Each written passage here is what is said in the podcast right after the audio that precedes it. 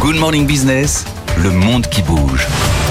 Benahouda, l'État ukrainien pourrait ne plus être en mesure de payer ses fonctionnaires et ses retraités. Quelle est l'ampleur de son avertissement? C'est la ministre ukrainienne de l'économie euh, qui prend les devants. Elle euh, prévient par différents canaux que l'État pourrait retarder le versement des traitements et des pensions à quelques 12 millions de personnes, à moins que l'Occident n'assure euh, de fournir une nouvelle assistance financière dès le début de 2024.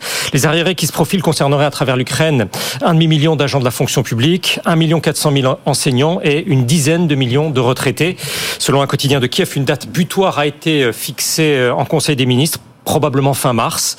Dans un entretien à un journal économique britannique, Yulia Sveridenko affirme qu'en étant contraint de donner la priorité aux dépenses militaires et au remboursement des intérêts de la dette, cela se traduirait par un énorme risque de sous-financement de certains secteurs sociaux. Alors la ministre de l'économie assure que les pouvoirs publics tentent d'économiser ce qu'ils peuvent et de faire rentrer davantage de recettes. La taxe sur les bénéfices exceptionnels des banques a été augmentée de moitié et l'impôt sur le revenu prélevé à l'échelon local est relevé d'1,5% afin que le produit en soit transféré au budget national. De la sorte, globalement, l'État a perçu 4 milliards d'euros de plus entre janvier et novembre de cette année par rapport à la même période de 2022.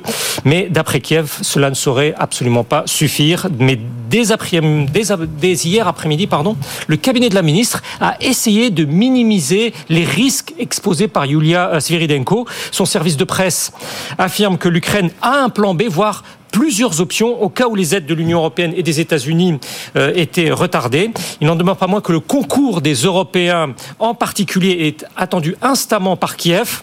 Dans un texte qu'elle a mis en ligne, la ministre évoque des signaux clairs indiquant que des fonds seront bientôt disponibles. Le président du Conseil européen, écrit-elle, a confirmé que l'Ukraine peut espérer une décision positive. C'est de plus en plus compliqué pour l'Ukraine d'avoir accès à une, une, solidarité financière extérieure. Oui, il y a euh, en effet les assurances politiques d'ordre général de Bruxelles, et puis il y a l'idée maintenant euh, dans différentes capitales européennes que le budget ukrainien serait en réalité en mesure de tenir encore quelques mois en empruntant auprès d'investisseurs locaux ou bien en sollicitant la Banque centrale, en clair en faisant tourner la planche à billets.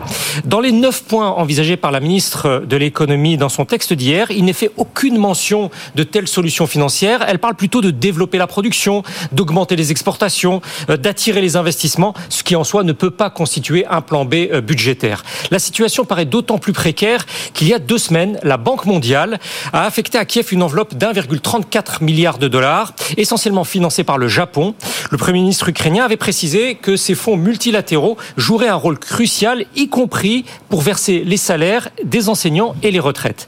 Le gouvernement avance des besoins de soutien extérieur bien supérieurs pour l'année qui vient, 37 milliards de dollars. Kiev escompte surtout que l'UE approuve un plan d'urgence d'une vingtaine de milliards d'euros en contournant un refus de la Hongrie.